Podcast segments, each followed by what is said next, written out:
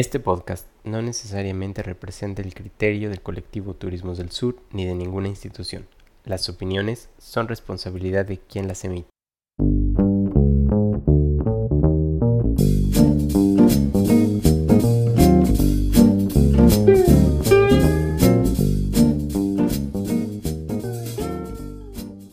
Hola, buenos días, buenas tardes a todos y todas. Bienvenidos y bienvenidas a este segundo episodio del podcast Turismos del Sur. En esta ocasión, reflexionando en el marco del 8M, es decir, del Día Internacional de la Mujer, los temas que tocaremos se relacionan con abordar el turismo desde una perspectiva feminista. ¿Ok? Bueno, yo soy Alma Ivonne Marín y les presento a las compañeras que van a estar conmigo el día de hoy eh, reflexionando sobre ello. Tenemos eh, por aquí a la doctora Erika Cruz, Hola, buenos días, buenas tardes a todos y a todas. Gracias por escucharnos.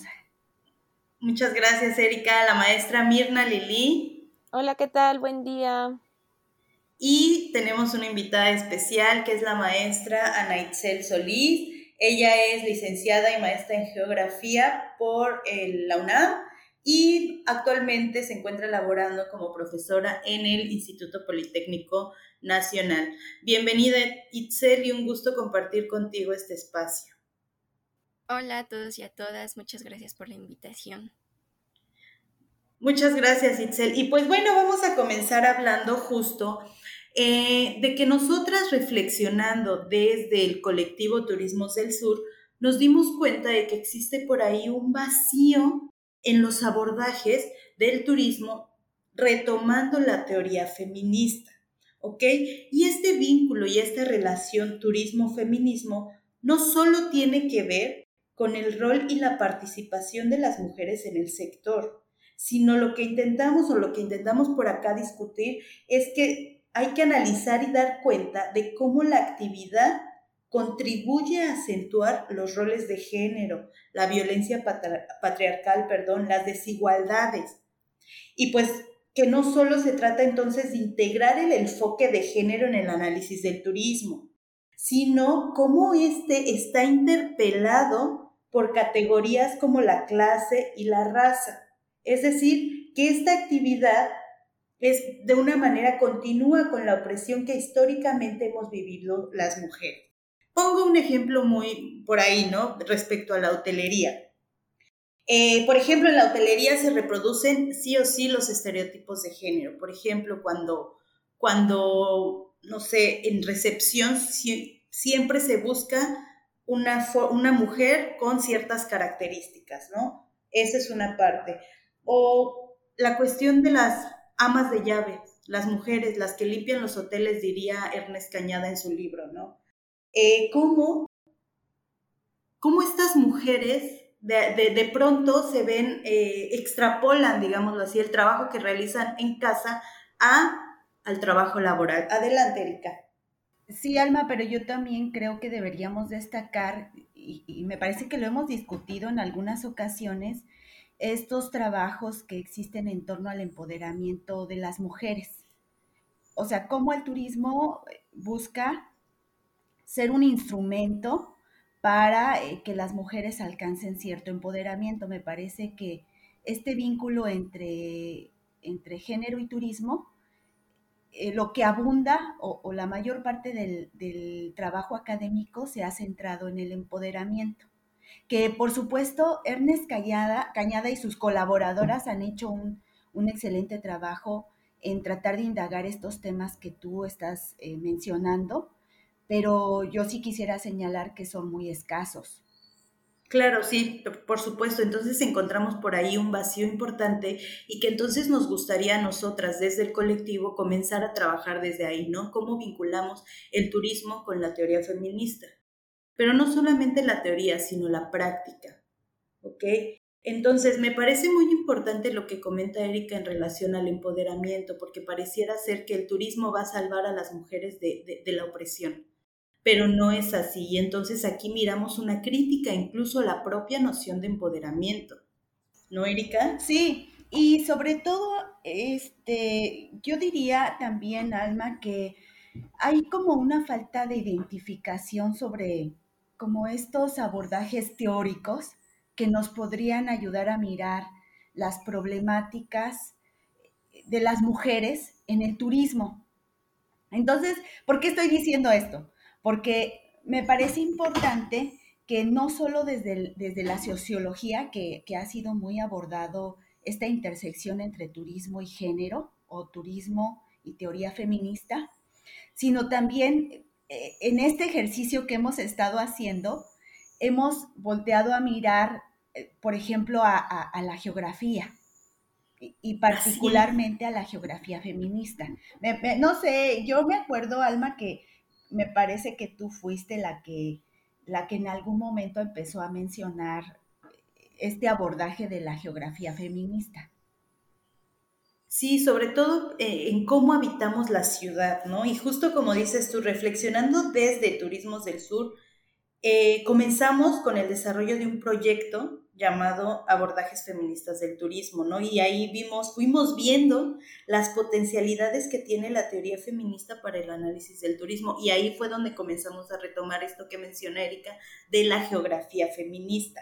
Y en este sentido, pues comenzamos a desarrollar un proyecto, ¿no? E, este de identificar la violencia que viven las mujeres eh, en los espacios que habitan y en este caso las ciudades turísticas. Porque nos dimos cuenta, me parece, me parece Alma y compañeras, que nos dimos cuenta, bueno, de entrada sabemos que el espacio no es neutro, pero nos pareció interesante visualizar eh, cómo vivían las desigualdades las mujeres en su movilidad, en su transitar, en su vivir, en sus experiencias, particularmente en ciudades turísticas, porque me parece que excepto Itzel, las demás vivimos en ciudades turísticas. Alma vive en Playa del Carmen, Mirna vive en Cancún, yo vivo en Mazatlán, pero creo que este era el mirar cómo las mujeres eh, locales vivían eh, los espacios en las ciudades turísticas. Me parece que este es como un elemento importante que dio pauta al proyecto que, estamos realizando. Así es, sobre todo también pensando que, bueno, ya hay varias investigaciones desde la geografía feminista, pues que realizan estos análisis, ¿no? De cómo habitamos las mujeres la ciudad, la violencia, etcétera. Pero encontramos un, un base importante respecto a ciudades turísticas. Porque muchas veces pensaríamos, ¿no? Bueno, el turismo o, en el área turística todo es más seguro, pero por ahí ya les vamos a compartir más adelante que no necesariamente es así. Es que me parece, Alma, que esta parte de la geografía feminista, el espacio y el turismo, en términos, eh, tú, tú bien ya lo decías, me parece que en las ciudades turísticas hay una construcción de la noción de seguridad. Y esta es parte de la hipótesis del proyecto, porque parecería que cuando el turismo se desarrolla, se da por hecho que, las ciudades donde se desarrolla son turísticas. No sé qué pienses, Itzel. Sí, gracias, Erika. Sí, exacto, ¿no? Justo como lo mencionas, se tiene o se llega a atender esa percepción, por ejemplo, yo que vivo en Ciudad de México, pues es la idea de vender, por así decirlo, las ciudades turísticas como seguras, porque tiene que ser seguro para él o la turista. Y entonces a lo mejor ahí se pierde eh, si realmente las, en este caso, las mujeres que viven en esas ciudades turísticas lo perciben como seguro, ¿no? O si se sienten en esta seguridad que venden, porque también será diferente la seguridad para para hombres y para mujeres, ¿no?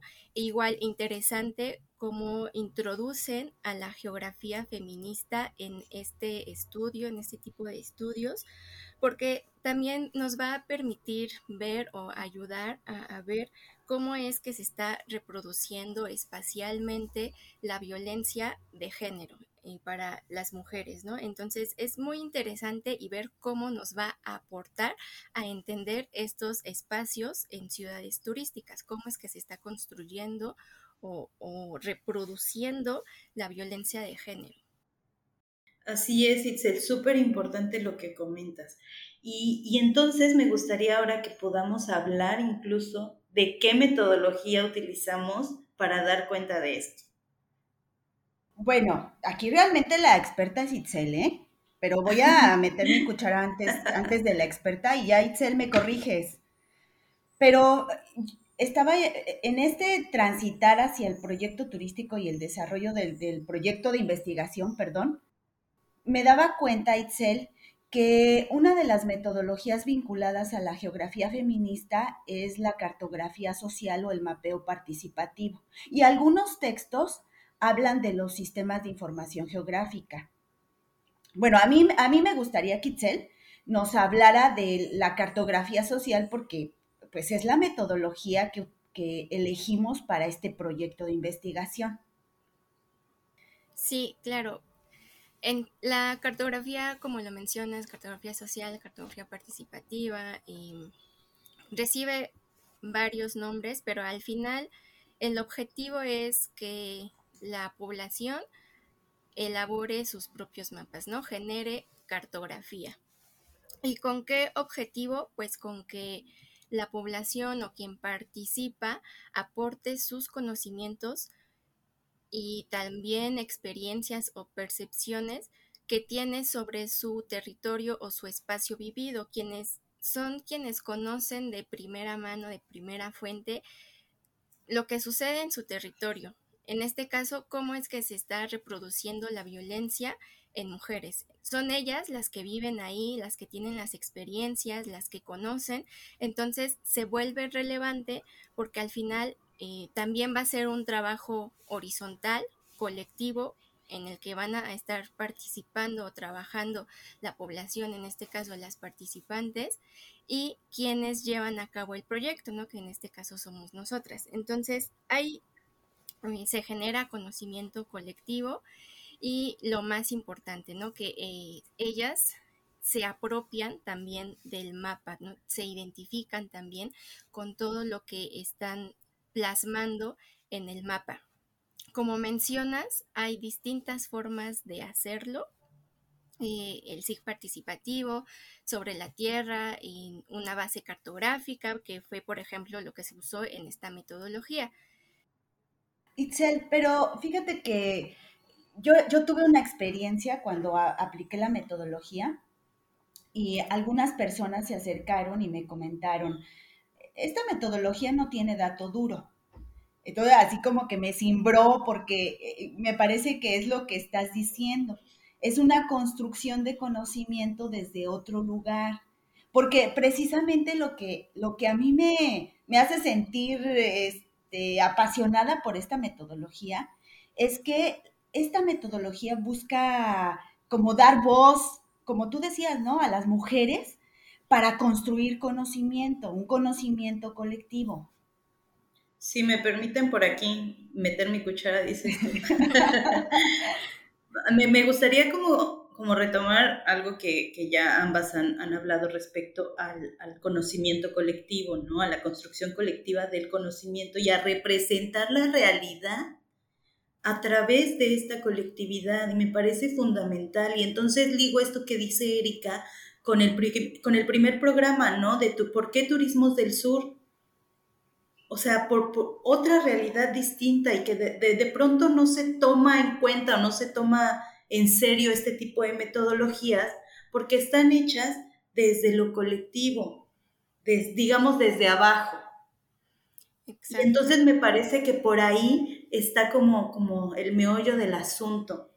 ¿No? Y, te digo que lo ligo con el primer eh, episodio porque justo hablábamos de esto, ¿no? De cómo otros espacios, otras, otras formas de ver el mundo, otras formas de, de, hacer investigación, que no son estas formas tan estructuradas, no sé, occidentalizadas, parece que no son, no son válidas. Pero sabes que Alma y, y compañeras, me parece que también estas metodologías colocan al investigador en otra o investigadora en otra posición porque bueno, regularmente es eh, cuando hacemos investigación, que ha sido muy criticado, ¿no? Es la explotación de los sujetos de estudio para yo obtener mi información e irme a escribir y divulgar esta, este conocimiento. Pero me parece que el mapeo participativo, como decía Itzel, te pone en una posición horizontal respecto a las participantes. Esto también me parece importante resaltarlo, que como investigador te involucras en la construcción también de ese conocimiento con las participantes. Así es. Itzel, tú nos querías compartir, ¿no? Algo. Sí, iba con lo, lo que mencionabas, que dentro de la cartografía participativa o dentro de este método tiende mucho a que sea desacreditada. Por eso, porque se está trabajando desde y con eh, la población, quienes participan. Y me parece importante, igual como dicen, pues resaltar que realmente es importante lo que están diciendo, de, como decía Erika, a lo mejor desde abajo, pero que es importante y, y, no despreciar el conocimiento que tiene la población sobre su territorio, que al final es un método de apoyo, ¿no? Nosotras aprendemos de ellas y ellas aprenden de nosotras. Sí, me encanta y sobre todo esta cuestión de que el conocimiento que, que, tienen ellas de su territorio. ¿Por qué? Porque nosotras somos quienes habitamos ese territorio, ¿no? Y pareciera ser que entonces la, población no sabe qué es, qué es lo que, que, vive y entonces se comienza a desacreditar o se comienza a ver como por ahí un, un ejercicio más, ¿no? Pero realmente tiene un rigor científico importante y me parece fundamental ir construyendo otras formas de ver el mundo, otras formas de mirar, otras formas de hacer investigación. Pues fíjense que en este sentido fue que aplicamos la metodología en los distintos campus. Sí, pero hay que mencionar. Ah, sí, a eso voy, a eso iba, Alma. Pero no, yo creo que debes de hacerlo tú, Alma, que eres más clara en tus pensamientos. No, no, no, nada más decía que antes como de, hay que mencionar cómo se llamó el proyecto, ¿no? Ajá, sí, cierto. O sea, ¿cuál, cuál, cuál fue el, objetivo central? Y ya partimos de ahí de qué, qué está pasando, ¿no? Que cómo lo aplicamos, etcétera. Porque es importante mirar qué, qué hicimos, ¿no? Sí, tienes toda la razón. Pues bueno, para aplicar esta metodología, comenzamos incluso a armar un grupo de trabajo que llamamos turismo y género, ¿no? Y este grupo de trabajo está, o sea, se vinculó, lo vinculamos, o más bien estamos integradas eh, investigadoras de diversas instituciones. Por ejemplo, aquí ya tenemos a Erika de la Universidad Autónoma de Occidente, tenemos a Itzel del Poli, que Itzel, eh, o sea, fue fundamental en esto porque ella fue la que nos hizo la representación cartográfica, a la maestra Mirna, que también está aquí, está en la Universidad Tecnológica de Cancún, en la Universidad de Quintana Roo, donde particularmente estoy yo, se aplicó en todos los campos. Por ejemplo, en el campus Cancún estuvo, digamos, de coordinadora la doctora Rosa Chicotencatl. En el campus Cozumel estuvo la maestra Julia Anaya. En el campus Chetumal estuvo la maestra Mariela Yeladaki. Entonces, como se podrán dar cuenta, fue un, un ejercicio bastante amplio y entonces a partir de ahí empezamos a construir, ¿no? A partir de este grupo de trabajo. Nada más para que ustedes puedan reconocer cómo se llamó el proyecto, fue mapeando nuestro territorio, percepción de las mujeres sobre la seguridad en ciudades turísticas. Pero aquí voy a retomar algo que dijo Erika, que no solamente es hablar en términos de percepción, sino de la violencia que vivimos las mujeres en estos espacios turísticos que habitamos. Alma, pero yo quiero nada más señalar algo rápido respecto a esto último que dijiste.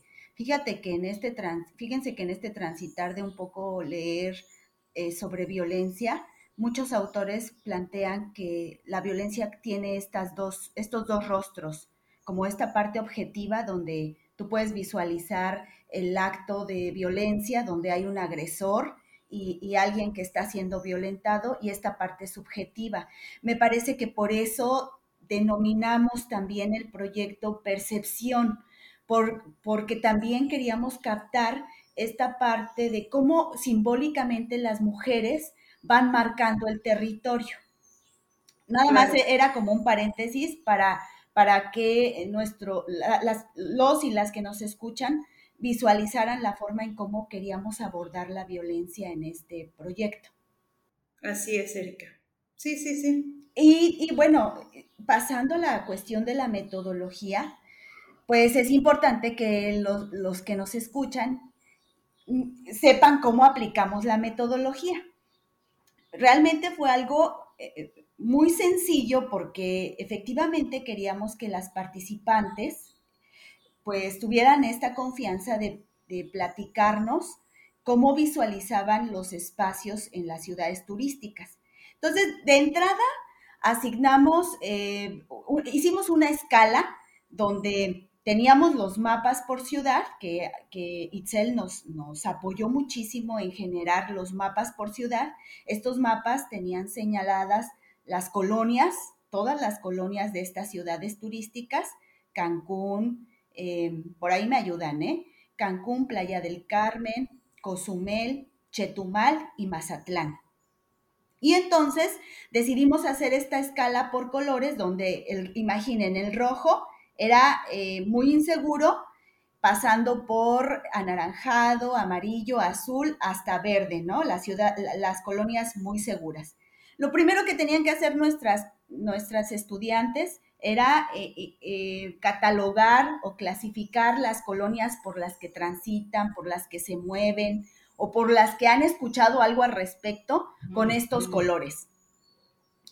El segundo momento de la metodología es que teníamos cinco iconos de color rojo donde ellas podían catalogar esas, esas colonias con los tipos de violencia que han vivido, ¿no? Desde un piropo hasta una agresión sexual, etcétera. Y por otro lado teníamos iconos morados donde ellas podrían, con esos iconos, podrían ir diciendo, bueno, esta colonia es segura porque está iluminada, esta colonia es segura porque para mí hay muchos policías o hay muchos militares y eso me genera seguridad. Ese fue el segundo momento. Y el tercer momento eh, dimos a nuestras, a nuestras participantes un formato donde ellas podían contarnos un, o darnos testimonio de un episodio de violencia de cualquier tipo que hayan vivido en algún espacio de la ciudad. A ver, ustedes díganme si quedó claro, si no, me detengo en algún otro momento de la metodología para explicarlo bien, ¿eh? No, sí, súper claro. Y además también mencionar un poco esta cuestión de que decidimos empezar a aplicar la metodología en nuestros espacios académicos y que de pronto en estos resultados preliminares que, ya les, les estaremos mencionando, pues nos dimos cuenta de un montón de cosas bien, bien interesantes de, pues de las alumnas, ¿no? De las, de las experiencias, de las demandas de las alumnas. Este, Mirna, ¿cómo ves? ¿Cómo, cómo, cómo fue tu experiencia en este, en este sentido?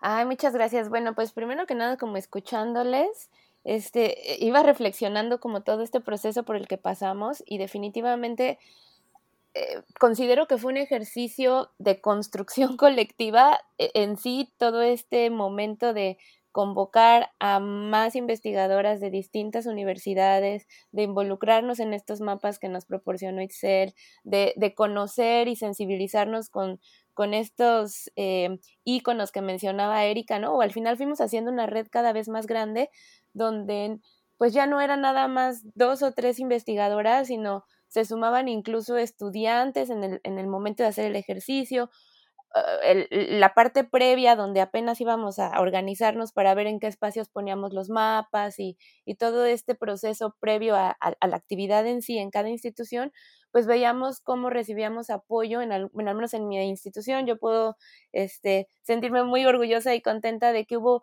varias compañeras de otras áreas, de psicología, de recursos humanos, eh, mi misma jefa, ¿no? Que nos dijeron, bueno, ¿en qué te ayudamos? ¿Cómo podemos sumarnos? Vamos a organizar algunos grupos para que vayan y, y trabajen en la, en la actividad, ¿no? Entonces, pues reconocer cómo se fue construyendo este círculo de apoyo entre mujeres, ¿no? Principalmente, y que bueno, al final los días que, que, decidimos aplicarlo, que además fue en esta semana donde se celebró el Día Internacional de la Mujer, pues obtuvimos mucha participación por parte de las estudiantes de la Universidad Tecnológica, eh, pues hubo mucha, pues mucha disposición a compartir sus experiencias, ¿no? Porque además de, participar en poner los circulitos, ¿no? Estos que mencionaba Erika en un como semáforo, pues de pronto empezabas a ver cómo se generaba una, una conversación entre ellas diciendo, no, pues yo también, fíjate que a mí em, que me toca pasar por esta ruta, también me toca, una vez me pasó, ¿no? Y empezaban como a externar ya de forma más eh, colectiva y, como con esa confianza que sentían entre, entre mujeres de pues de algunas experiencias de violencia, ¿no? En particular manoseos o eh, miradas, piropos, eh, muchas situaciones que, que, además pues descubrimos que eran situaciones que le pasaban a varias, ¿no? O sea, no solo era una persona o era una situación aislada. Entonces yo creo que aquí fue bien interesante este ejercicio, pues ir construyendo el mapa, porque además veíamos cómo conforme se iban haciendo denuncias, también había eh, una disposición mayor a, integrarse a la actividad, ¿no? También estuvimos eh, recibiendo pues la participación de administrativas, de maestras, de, o sea, en general, todas las mujeres que conformaban la comunidad universitaria. Y, bueno, yo no sé cómo les fue a ustedes también, ¿no? Yo hablo de la experiencia. Que les iba yo a platicar, porque en esto que estás diciendo, Mirna, o sea, cómo se puede visualizar la metodología cuando, eh, eh, cuando las chicas están frente al mapa, pero además, a mí sí me gustaría decir que que cuesta reconocer los tipos de violencia. Yo de pronto cuando invitaba a las estudiantes a acercarse al mapa y les explicaba la dinámica, de pronto como que se quedaban serias y decían, bueno, pero es que, este, como, que, ¿qué quiere que le diga en el mapa, no? Entonces, es este explicar, como decía Mirna, de decir, bueno, te han tocado, te han gritado, te han mirado, ¿no? Así como que ellas, de pronto muchas de ellas no habían percibido una mirada lasciva como algo violento. Les incomodaba, pero no lo habían reflexionado como algo violento. Esto me pareció súper importante de la metodología. No sé qué, piensan al respecto. Sí, la verdad es que el reconocimiento de, nuestras compañeras, eh, de las alumnas, sobre los tipos de violencia, porque eso es muy importante lo que mencionas, Erika, porque pareciera ser que muchas veces relacionaban la violencia con me tocó, con me manoseó, con un acto meramente físico. Pero después se fueron dando cuenta en este ejercicio justo que la violencia no nada más se limita a ello, que el hecho de que te chifle, el hecho de que te tire un piropo es violencia. Y como dices tú, tal cual, el hecho de que te mire de, estas miradas como súper, no sé, incómodas, es violencia. Y esto es súper importante y me parece fundamental de este ejercicio que hicimos, de esta aplicación que realizamos. Y, luego quiero destacar otra cosa, porque eh, cuando yo les decía, bueno, pero háblenme, sí de la ciudad, pero háblenme de las zonas turísticas.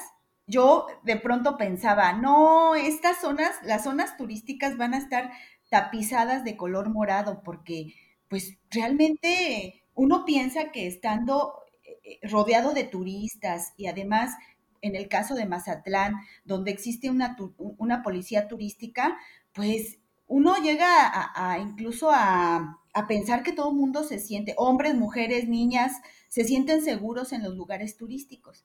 Y en el caso de Mazatlán, mi sorpresa fue que muchos de los espacios considerados como turísticos eh, podemos ver muchos iconos de color rojo. Entonces, las, me sorprendió saber que mis estudiantes o, las participantes eh, se saben que viven en una ciudad turística, pero aún así son críticas al reconocer que esos espacios no son totalmente turísticos. No son totalmente seguros, perdón. Sí, ¿y saben qué, qué fue lo que me pasó a mí en este sentido? Es que yo veía que no van a las zonas turísticas. O sea, yo les decía a las, a las compañeras, a las alumnas, a todas las mujeres que participaron, justo como intentaba vincularlo con, con, con la zona netamente turística, ¿no? y me decían, es que sabes qué, yo no voy para allá. Yo no, no, no frecuento la Quinta Avenida, por ejemplo. Y me parecería y me parece pues interesante como hacer este análisis, ¿no? De que la, las mujeres, la población, o, en este caso las mujeres eh, estudiantes al menos, compañeras de trabajo, no, no frecuentan las zonas turísticas, en absoluto.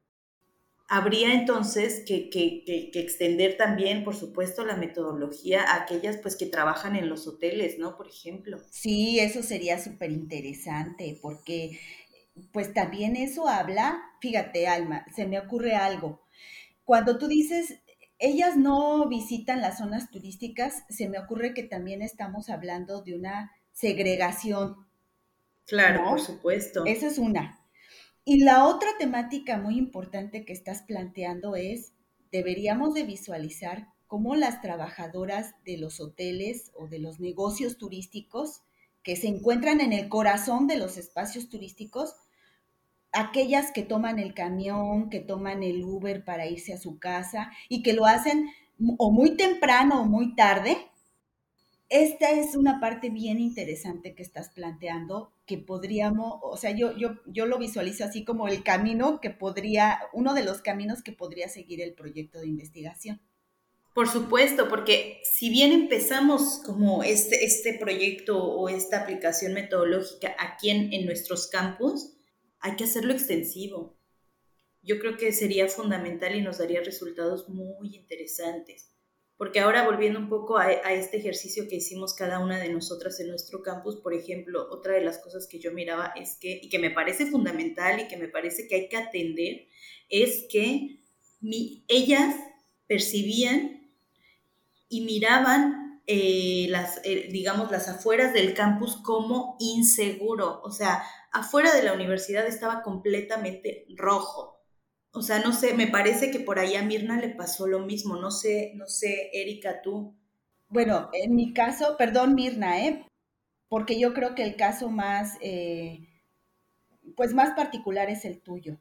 Pero en mi caso, quiero decirles que el campus donde yo me encuentro está en la zona turística. Y sí, efectivamente, cuando mirábamos con las estudiantes y hacíamos la reflexión, pues efectivamente el, entorno del campus está rojo. Y, pero fíjense que sobre todo los tipos de violencias que llegué a identificar en torno al campus fue, por ejemplo, eh, me gritaron algún piropo, algo muy común fue me seguían en un auto. Esos fueron como que, como que las dos situaciones eh, comunes que se presentaban en torno al campus, pero repito, el campus en el que estoy está en el corazón eh, turístico de Mazatlán. Fíjate que yo lo que encontré, bueno, coincido, eh, en, mi mapa en particular no aparecía como tal el campus, pero las chicas se encargaron de dibujar, que ahorita podemos retomar también como, eh, pues también el ejercicio dio información hasta además, ¿no? O de pronto pudo permitirnos conocer más cosas.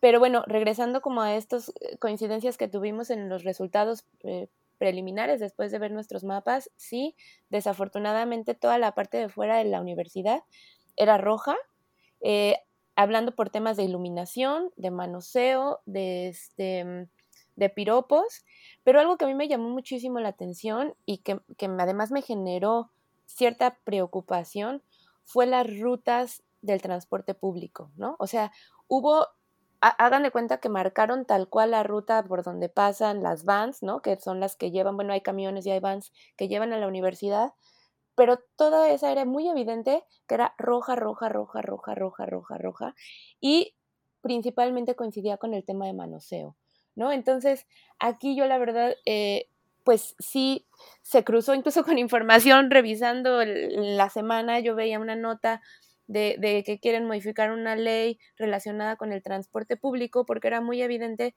que se vive violencia dentro del transporte público, ¿no? Y, aquí, bueno, además, eh, cruzando un poco con esta información de los testimonios que, que llenaron en los formatos, pues justamente evidenciaba que estos espacios en el transporte público era donde más se daban estas, estas prácticas de violencia. Entonces, sí, sí fue algo que al menos a mí en, en, la UT me llamó mucho la atención incluso, bueno, pues empezamos como a ver de qué forma podíamos acercarnos con autoridades, el Comité de Igualdad, es decir, ver cómo, cómo podemos desde el campus a lo mejor brindar un poquito más de seguridad a, a estas eh, estudiantes y administrativas y en general mujeres que trabajan en la universidad para que al menos pudiéramos no, em, pues no conseguir contribuyendo o, tal vez tratar de, brindar un poquito más de espacios seguros en, en este contexto, ¿no?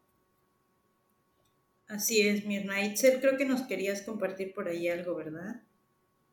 Sí, bueno, eh, resalto que es súper interesante todos los resultados que obtuvieron, como también, por ejemplo, para Mirna se está volviendo un instrumento de, comunicación con autoridades. Y, y, más bien, yo quisiera preguntarles algo, ¿no? Ya viendo, yo no tuve la oportunidad de estar ahí en los campus aplicando la cartografía, pero ya ustedes teniendo una vista general del resultado de su mapa,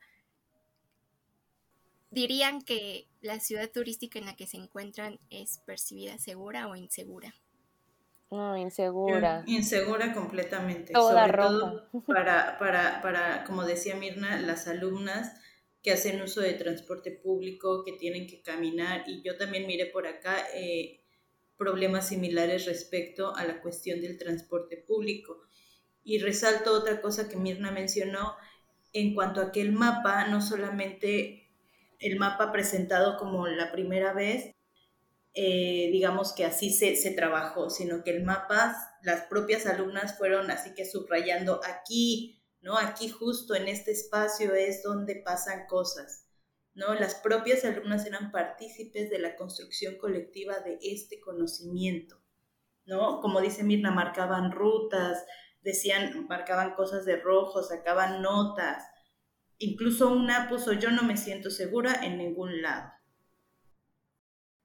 Bueno, yo igualmente, yo creo que la ciudad de Mazatlán, desde la perspectiva de las mujeres que viven en esta ciudad turística, pues es, es insegura, eh, sobre todo eh, aquellas zonas me sorprendió, les repito, que, se consideran como turísticas, pero también créanme que habría otros elementos que estudiar en términos de que también lo que visualizo en la ciudad es que si bien las zonas turísticas son inseguras, pues también hay como una segregación de la inseguridad, eh, sobre todo a la, a la parte de atrás de lo que se considera como turismo. Eso también me parece un fenómeno interesante que resaltar.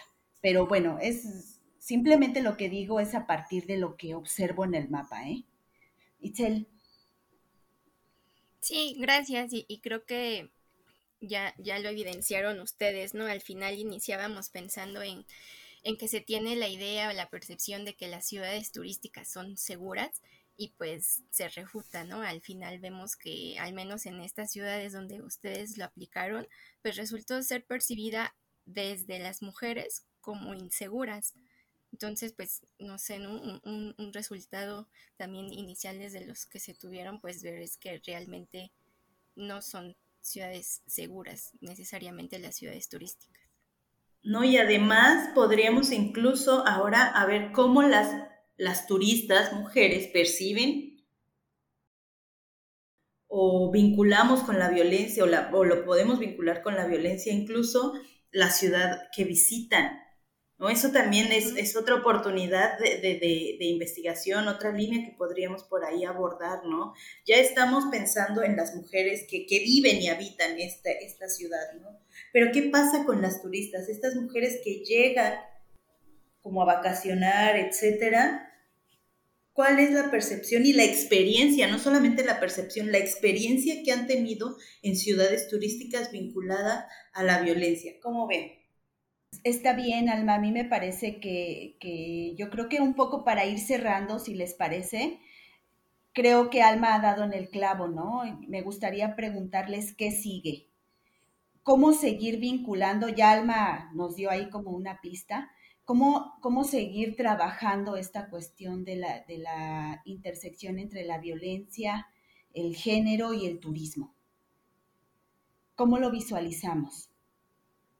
Pues sí, yo creo que es ir avanzando, es ir sacando algunas otras líneas de análisis que de, particularmente de esta metodología nos dio como, como ya lo mencionaba, ¿no? Otra de las cosas también es eh, hacer extensivo esto a, más mujeres, ¿no? Porque ahora solo lo hicimos en los campus con las alumnas, con las compañeras, pero poder hacerlo extensivo a más mujeres y que nos dé, pues, resultados más, este, pues sí, más concretos, digámoslo así, o sea, más, más amplios, ¿no? Incluso podríamos ya hacer una comparación entre todos los campus, qué pasó, cómo lo vimos, etcétera, ¿no? Yo lo, lo veo por ahí, ¿no?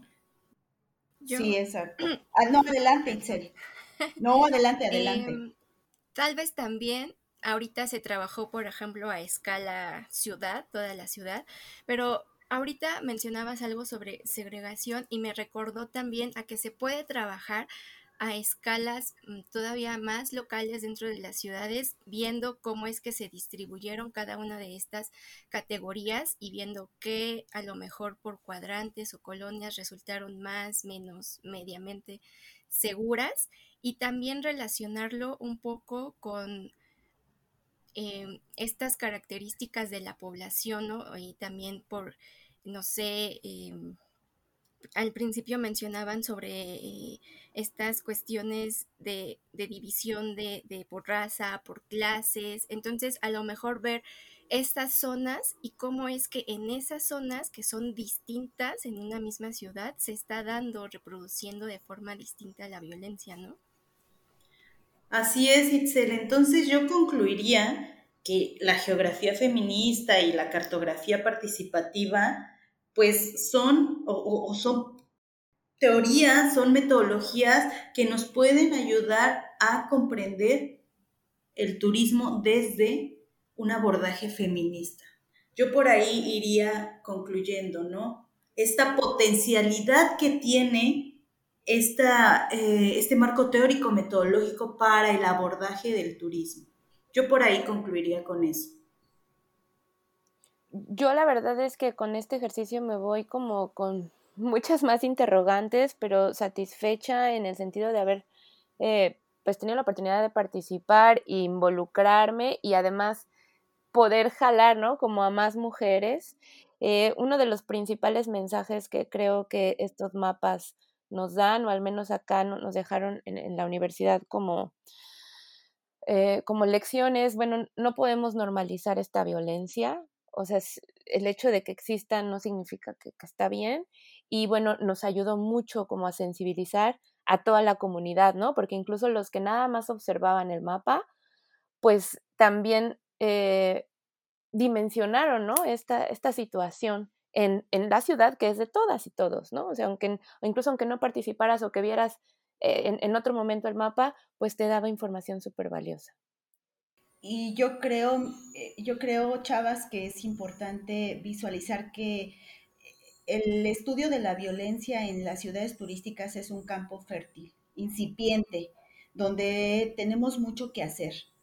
Entonces, yo creo que ahí está un poco sembrar la semillita, sobre todo a nuestras estudiantes, para que empiecen a trabajar, nuestras estudiantes hablo de licenciatura, de maestría, ¿no? De doctorado y también a los chicos, porque ayer pensaba yo en las masculinidades en el turismo, pero bueno, ese lo dejamos para otro episodio, ¿eh?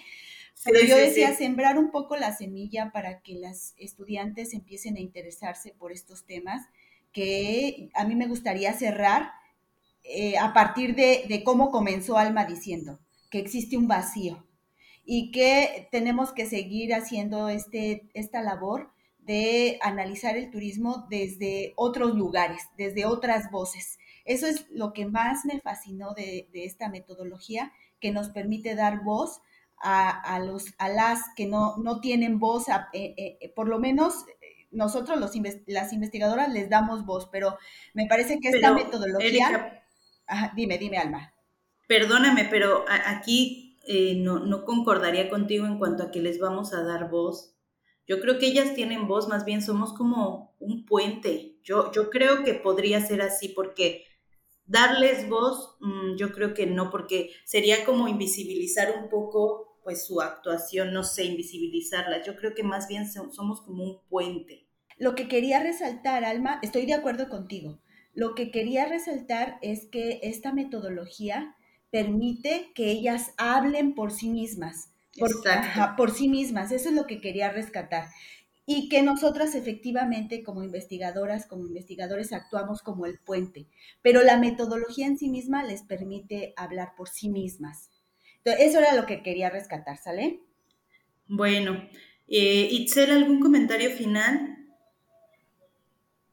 Eh, bueno, solo eh, resaltaría cuál, entre toda esta plática que hemos tenido, pues ver cuáles fueron las, las virtudes que tuvo la cartografía participativa para poder lograr el estudio eh, espacial de la violencia en las ciudades turísticas, rescatar que realmente, a pesar de que a veces es mal visto porque es una metodología cualitativa que no son datos duros, pues que se pueden ver muchas cosas y ya lo fuimos viendo, ¿no? Lo fuimos rescatando, vimos cómo aporta y nos apoya también desde la geografía feminista y pues nada, no solo agradecer por la invitación tanto al proyecto como el día de hoy a poder estar compartiendo con ustedes.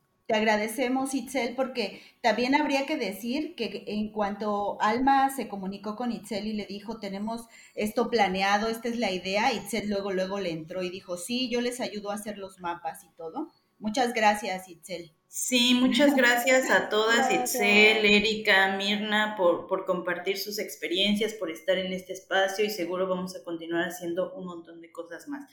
Pues ya para cerrar, para cerrar me gustaría honestamente cerrar con por ahí una cita de Nuria Font en un artículo que, por ahí publicó, que dice o que es importante reclamar el poder de los mapas como una herramienta crítica y emancipadora, ¿no? Y entender el proceso cartográfico como un acto político, porque implica la apropiación y la utilización de los mapas por parte de no solo investigadoras y colectivos, ¿no?